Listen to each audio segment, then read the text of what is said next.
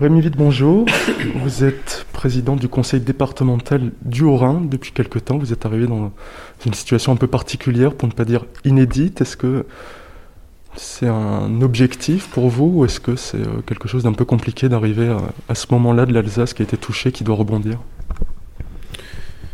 Euh, Ce n'est pas un objectif pour moi d'être président, ça l'a jamais été, mais j'étais, comment comme on pourrait dire, au bon endroit, au bon moment pour pouvoir prendre le relais, parce qu'il n'était pas du tout prévu que Brigitte Klinkert euh, accède à des, postes ministériels. Euh, donc voilà, et puis la crise sanitaire n'était pas du tout prévisible non plus il y a quelques mois, ce qui fait que c'est vrai, c'est un, dans un moment un peu tendu, un peu difficile. En plus, on est euh, sur le chantier de construction de la CEA, qui doit démarrer, euh, Collectivité européenne d'Alsace, hein, qui doit démarrer le, 1er janvier prochain. Et donc tout ceci euh, converge vers, c'est vrai, une, période particulièrement dense et, et importante pour le devenir de notre collectivité orinoise. Est-ce que justement le fait qu'on ait été frappé de plein fouet par la crise ne va pas remettre en question la création de cette CEA au 1er janvier Tout est fait, tout est mis en place pour qu'elle soit quand même arrivée euh, quand on veut, enfin pour, le 1er janvier? Oui, oui, euh, la, CEA, la, question de la mise en place de la CEA n'est pas remise en cause. Euh, du fait de la crise, hein, de la crise sanitaire. Euh, la CEA, ça fait déjà deux ans, euh, un an et demi que, la loi a, été publiée. Euh, elle sera effective au 1er janvier 2021. Et le 2 janvier, l'installation de l'Assemblée se fera et se tiendra. Sauf si d'ici là on devait être confiné, mais euh, bon, ça c'est encore autre chose, mais je pense qu'on pourra trouver des solutions de visioconférence et autres. Ceci étant, euh, la crise sanitaire, c'est un sujet qui est venu interférer dans, euh, je dirais, dans, la marche normale de, des deux collectivités orinoises et barinoises, comme d'ailleurs partout en France. Hein. Il a fallu la, gérer au pied levé et il a fallu prendre des mesures euh, collectivité européenne ou pas, euh, on aurait de toute manière dû, nous adapter à la situation et prendre les mesures qui s'imposaient pour pouvoir faire en sorte que la gestion de cette crise se fasse dans les meilleures conditions possibles. En parlant de ces mesures, quelles sont-elles pour que ce soit au niveau économique, de, l'aide aux, entreprises, aux associations même, et aussi un peu de, un peu de, médical. Euh, est-ce que le, milieu médical peut être aidé par le, conseil départemental pour que le, si la crise devait revenir ou si ça devait se dégrader, on, puisse y répondre mieux que la première fois où ça nous est tombé dessus euh, par hasard entre guillemets? Écoutez, je crois que c'est une, une expérience que nous avons vécue qui n'est pas souhaitable qu'elle se reproduise. Mais cette expérience euh, a permis euh, à tous les habitants et à tous les décideurs euh, de, je dirais, de prendre les mesures qui s'imposaient et surtout aujourd'hui d'avoir vécu une situation tragique, dramatique, pour pouvoir, je dirais, garder les bons réflexes, d'être vigilant et prudent sans doute plus que d'autres régions qui n'étaient pas forcément touchées. Ici en Alsace, je crois que nous avons vraiment passé un cap difficile et chacun a pu mesurer combien il était important de se euh, de s'organiser et, et, et d'être particulièrement vigilant euh, pour que ça ne revienne pas. D'ailleurs, les, les chiffres nous donnent un peu raison puisque partout en France, on commence à avoir euh, des, des signes de de, rebond euh, de, l'épidémie, alors que, je touche du bois, hein, alors qu'en Alsace, euh, je crois qu'on a su garder les mesures de protection nécessaires pour ne pas forcément euh, voir revenir cette, cette épidémie, du moins pas dans l'ampleur comme on l'a connue. Enfin, personnellement, je souhaite qu'elle ne, ne, revienne pas dans ces conditions. Alors, bien sûr, votre question appelait appelle une deuxième euh, réponse euh, concernant euh, l'aide et la, manière dont on a géré. le conseil départemental du Haut-Rhin a été tout de suite sur la brèche, a tout de suite pris des mesures à la fois de soutien. Vous avez vu que ma collègue Brigitte Klinkert était présidente à cette période-là. Elle, est entrée en contact avec les services médicaux, hospitaliers, pour essayer de faire en sorte que euh, les, les relais soient, soient facilités, que l'on puisse euh, vraiment ouvrir des possibilités, même chez nos voisins étrangers en Allemagne, en Suisse, pour pouvoir euh, permettre euh, l'hospitalisation des gens qui, qui, arrivaient en masse et, et qui saturaient nos, notre système hospitalier alsacien. je crois qu'elle a, elle s'est, elle s'est investie sans compter dans, dans, cette démarche et elle a fait ce qu'il fallait faire. À, côté de cela, nous avons mis en place des moyens financiers pour acheter des masques, du gel, euh, pour permettre aux gens de se protéger. Bref, on a essayé vraiment d'entrer dans, dans, le combat, comme le, président de la République a dit, c'est la guerre. Euh, on est entré dans le combat. Euh, euh, pleinement, euh, je crois, au niveau départemental, en apportant notre contribution à, tous ceux qui étaient euh, en première ligne et qui, agissaient pour faire en sorte que l'on puisse combattre efficacement cette épidémie. Donc, voilà, ça c'était c'est clair. Je ne vais pas vous citer les chiffres, mais on a dû aujourd'hui dépenser plus de 5 millions d'euros pour pouvoir mettre en place des mesures d'aide aux entreprises, aux associations, aux services euh, qui, qui travaillent euh, euh, sur le terrain pour pouvoir enrayer la, la, le retour de l'épidémie. Mais au-delà de cela, on a eu des dépenses directes globales de l'ordre de 12 millions pour la collectivité départementale si on associe toutes les mesures qui, et les dépenses des produits qu'il fallait pour pouvoir lutter au moment du confinement contre le Covid. Quelle est la stratégie au niveau du, conseil départemental et plus globalement au niveau du Haut-Rhin pour que ça se relance, entre guillemets? Est-ce qu'il y a une stratégie au niveau du tourisme qui est très touché Donc on n'a plus de touristes internationaux hors Europe, ça reste euh, du touriste français ou espace rhénan. Est-ce qu'il y a aussi là un, travail pour faire revenir euh, ces, touristes-là et du coup ces rentrées d'argent pour une région euh, comme l'Alsace et, le qui, qui en sont très dépendantes? Tout à fait.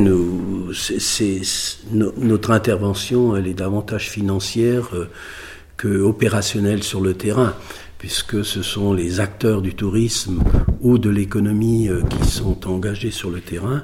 Euh, nous les soutenons, nous les épaulons financièrement pour pouvoir leur permettre de, bah, de se redresser et de pouvoir remettre euh, je dirais, leur, leur politique d'appel touristique, leur politique euh, euh, de travail en marche pour pouvoir permettre de ne pas perdre, d'abord de ne pas perdre des emplois, et ensuite économiquement de pouvoir se redresser parce que bon, beaucoup ont subi une perte énorme pendant cette période et vont sans doute encore en subir sur les mois à venir. Et donc, euh, nous, nous avons euh, débloqué euh, des, des, moyens financiers spécifiques pour pouvoir les aider à, à, repartir du bon pied ou au moins à se redresser économiquement pour ceux qui, qui avaient subi des contre-coups. C'est vrai dans le tourisme, on a, on a débloqué un fonds d'urgence pour tout ce qui est hôtellerie, accueil de touristes, euh, restauration, enfin toutes les, les activités liées au tourisme. Euh, pour leur permettre de, de, passer le cap euh, et de pouvoir se redresser euh, sur le plan de l'activité. On a également aidé les associations qui généralement avaient un rôle d'animation pendant la période estivale notamment et, où toutes les manifestations étaient annulées.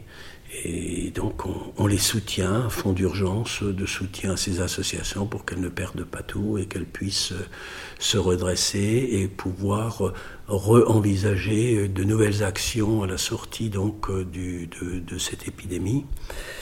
On a un soutien qui est également prévu pour, bah, pour plus sur le social, hein, pour notamment les logements. on a doublé le fonds d'aide exceptionnel pour permettre la réhabilitation thermique des logements des propriétaires en précarité. Euh, de l'aide exceptionnelle également vis-à-vis des associations d'insertion et de solidarité qui, ont aussi subi un, un contre-coup important. C'est aussi des soutiens aux EHPAD qui, à la fois pour s'équiper en matériel pour pouvoir être plus, plus préventif euh, et peut-être anticiper euh, les situations épidémiques comme celle-ci, euh, mais aussi pour organiser de façon la meilleure possible l'accueil des familles pour les, les résidents. On a créé les 100, on a créé 100, 100 jobs d'été. Hein, c'est aussi pour venir en soutien aux associations qui ont qui ont, qui ont été touchés. Euh, donc euh, ces jobs d'été pour les jeunes, euh, ça a permis de placer des jeunes étudiants qui cherchaient un job en été, de les placer dans, dans les associations qui étaient vraiment en, manque de personnel et qui avaient des besoins importants.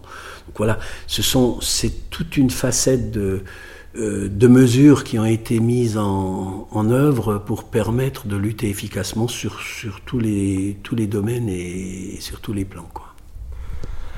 Ce travail avec euh, nos voisins allemands et suisses pendant la, crise sanitaire était peut-être un peu les prémices de la collectivité européenne d'Alsace, avec plus de discussions euh, dans l'espace rhénan que peut-être au niveau national, où on s'est rendu compte que bah, le, travail se faisait avec nos, voisins les plus directs plutôt qu'avec Paris. Et c'est l'objectif un peu de la collectivité européenne d'Alsace, d'avoir euh, ce travail entre voisins rhénans oui, tout à fait. Euh, naturellement, euh, le Haut-Rhin, comme le Bas-Rhin, je pense, euh, l'Alsace en, tant que telle a toujours eu des contacts privilégiés avec nos voisins allemands, mais aussi suisses, puisque le Haut-Rhin touche à une bonne partie de la frontière suisse. Et déjà par le fait euh, économique, hein, euh, nombre de frontaliers euh, qui passent tous les jours la frontière, mais aussi par rapport aux relations transfrontalières qu'on entretenait avec, avec nos homologues suisses et allemands. sans doute, certainement, cette épidémie nous a permis de tisser des liens encore plus étroits d'efficacité et de complémentarité. Je crois que jusqu'à présent, c'était plutôt des échanges qui permettaient de, euh, de réfléchir sur les approches euh, de projets euh, communs. Là, on est entré dans la réalité, on a réellement mis en œuvre et on a pratiqué, je dirais, la, la, concrètement le travail de terrain avec nos voisins et où on a pu, on a pu entrer dans la phase concrète euh, avec euh, soit, comme je l'ai dit, l'accueil euh, des, des gens qui, qui étaient en, hospitalisation, mais aussi des échanges de moyens, fournitures et autres avec nos voisins. Et, et c'est là que on a, on a sans doute pu mesurer que l'indispensable nécessité de faire en sorte que, au travers de la CEA, le transfrontalier n'est pas juste un affichage, mais devient, doit devenir du concret, parce que d'abord nos voisins attendent aussi euh, un engagement de la part euh, de l'Alsace. L'Alsace a besoin euh, de, des actions euh, de nos voisins pour pouvoir vraiment jeter les ponts entre, entre nos deux pays ou entre nos trois pays. On a la chance d'être dans cette région transfrontalière où euh, les, les, actions, bref, je dis toujours que on a toujours parlé Europe, mais on n'a jamais vraiment fait l'acte européen. Là, on a l'occasion de faire des actes européens transfrontaliers qui permettront vraiment d'aller dans, dans, dans, le concret. Euh, je crois que on, a pu mesurer l'importance de, cette démarche ces derniers mois et elle sera amplifiée avec notamment euh, la compétence aussi sur le bilinguisme euh, qui va nous être transmise. Donc pour nous, il sera important d'aller d'aller vers quelque chose de vraiment de, constructif, de créatif avec nos voisins. Vous parliez de jeter les ponts, et est-ce que c'est aussi éviter de les refermer, comme c'était le cas en plein confinement, où les Français ne pouvaient plus aller en Allemagne, où c'était complètement fermé d'un point de vue économique, et même enfin, les, personnes ne pouvaient plus aller travailler.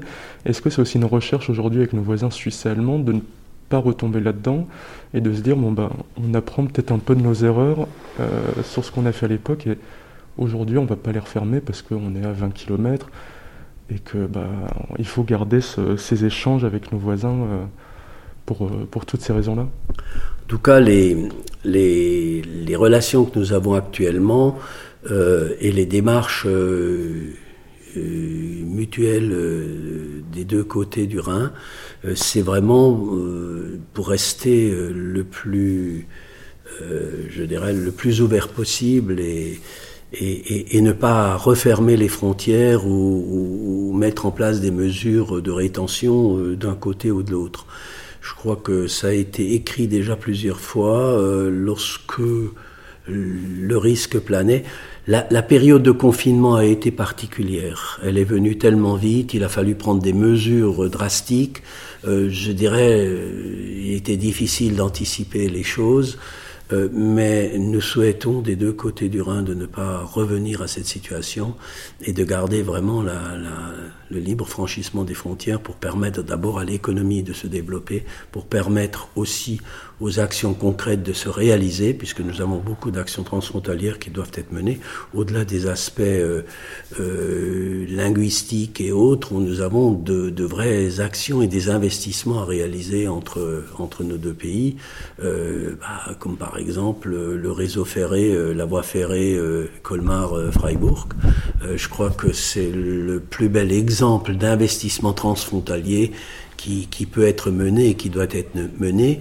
L'après Fessenheim va ouvrir aussi euh, la palette à beaucoup de projets possibles et imaginables en matière de transition économie, écologique euh, et énergétique. Euh, je crois que là aussi les Allemands sont prêts, sont, sont prêts à s'investir, sont prêts à prendre euh, des, des, actions dans, cette démarche. Je crois que voilà, ce sont deux exemples concrets qui permettent de montrer qu'on on est loin de devoir revenir à un repli sur soi, mais c'est davantage à une ouverture sur le voisin qui va être, euh, qui va être de mise de main. On va revenir justement sur le bilinguisme qui va être aussi une ouverture vers, euh, vers nos voisins. Qu'est-ce qui va être mis en place à ce niveau-là pour euh, bah, que les, jeunes Alsaciens puissent aller en Allemagne euh, en train directement depuis Colmar euh, le plus rapidement possible et que euh, on ait justement ce bilinguisme dans le plus d'établissements possible bah Aujourd'hui déjà, c'est 1,7 million que l'on met dans le bilinguisme. Hein.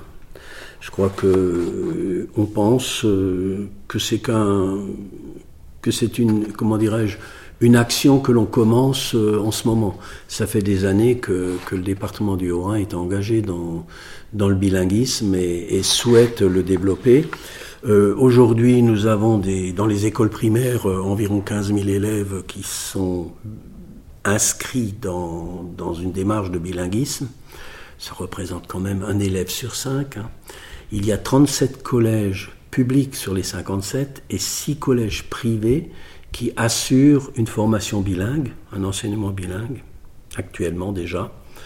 Je ne dis pas que tous poursuivent, mais cela représente 3100 élèves qui sont dans le cursus bilingue. Donc euh, nous soutenons euh, particulièrement ces démarches. Nous avons mis en place également à, titre, euh, à titre expérimental une enseignante bilingue que nous avons directement recrutée puisque la collectivité européenne d'Alsace nous permettra euh, de, d'assurer ou de maîtriser le recrutement des enseignants allemands en langue allemande euh, sur notre territoire alsacien et de pouvoir ainsi, euh, je dirais, promouvoir encore mieux et davantage la, question du bilinguisme. On, est en train d'expérimenter depuis la rentrée de septembre. Euh, nous avons recruté une personne sur le secteur de Neuf-Brisac et ça nous permettra de mesurer les besoins réels, de mesurer aussi les, les contraintes qui, qui, sont liées à cela pour pouvoir améliorer la chose et de pouvoir amplifier ensuite, le, je dirais, la démarche il y a des micro-projets qu'on est en train d'engager également avec nos voisins allemands pour pouvoir des micro-projets euh, sur, euh, sur différents sujets où euh, les élèves français allemands sont concernés par les mêmes sujets. On a également eu 300, depuis deux ans, trois ans, 370 collégiens qui sont allés en immersion linguistique en Allemagne et en Suisse je crois que c'est important, c'est sans doute fondamental euh, de pouvoir euh, maîtriser au moins la langue parlée euh, du voisin. Je crois qu'il n'est pas nécessaire d'être, je dirais, de faire un bac plus allemand écrit et parlé. L'important, c'est de maîtriser la langue, de la comprendre pour pouvoir trouver du boulot plus tard euh, dans, chez nos voisins. Je crois que c'est important. J'ai encore rencontré la famille Mac de Europa Park lundi. Euh, ils m'ont dit qu'ils sont, ils sont scotchés de voir le peu d'Alsaciens qui maîtrisent la langue allemande pour venir alors qu'ils ont des dizaines et des dizaines d'emplois à offrir euh, aux Alsaciens et qu'ils sont malheureusement désespérés de devoir prendre les Polonais ou les Hongrois euh, pour venir occuper ces emplois. Donc vous voyez, il n'est pas forcément utile de pouvoir écrire l'allemand euh, de façon universitaire. L'important c'est déjà de pouvoir le parler pour pouvoir s'exprimer, pour pouvoir accueillir euh, dans son boulot les personnes de langue étrangère et de pouvoir ensuite comprendre aussi et retranscrire les ordres de la hiérarchie par rapport au boulot qu'il faut faire.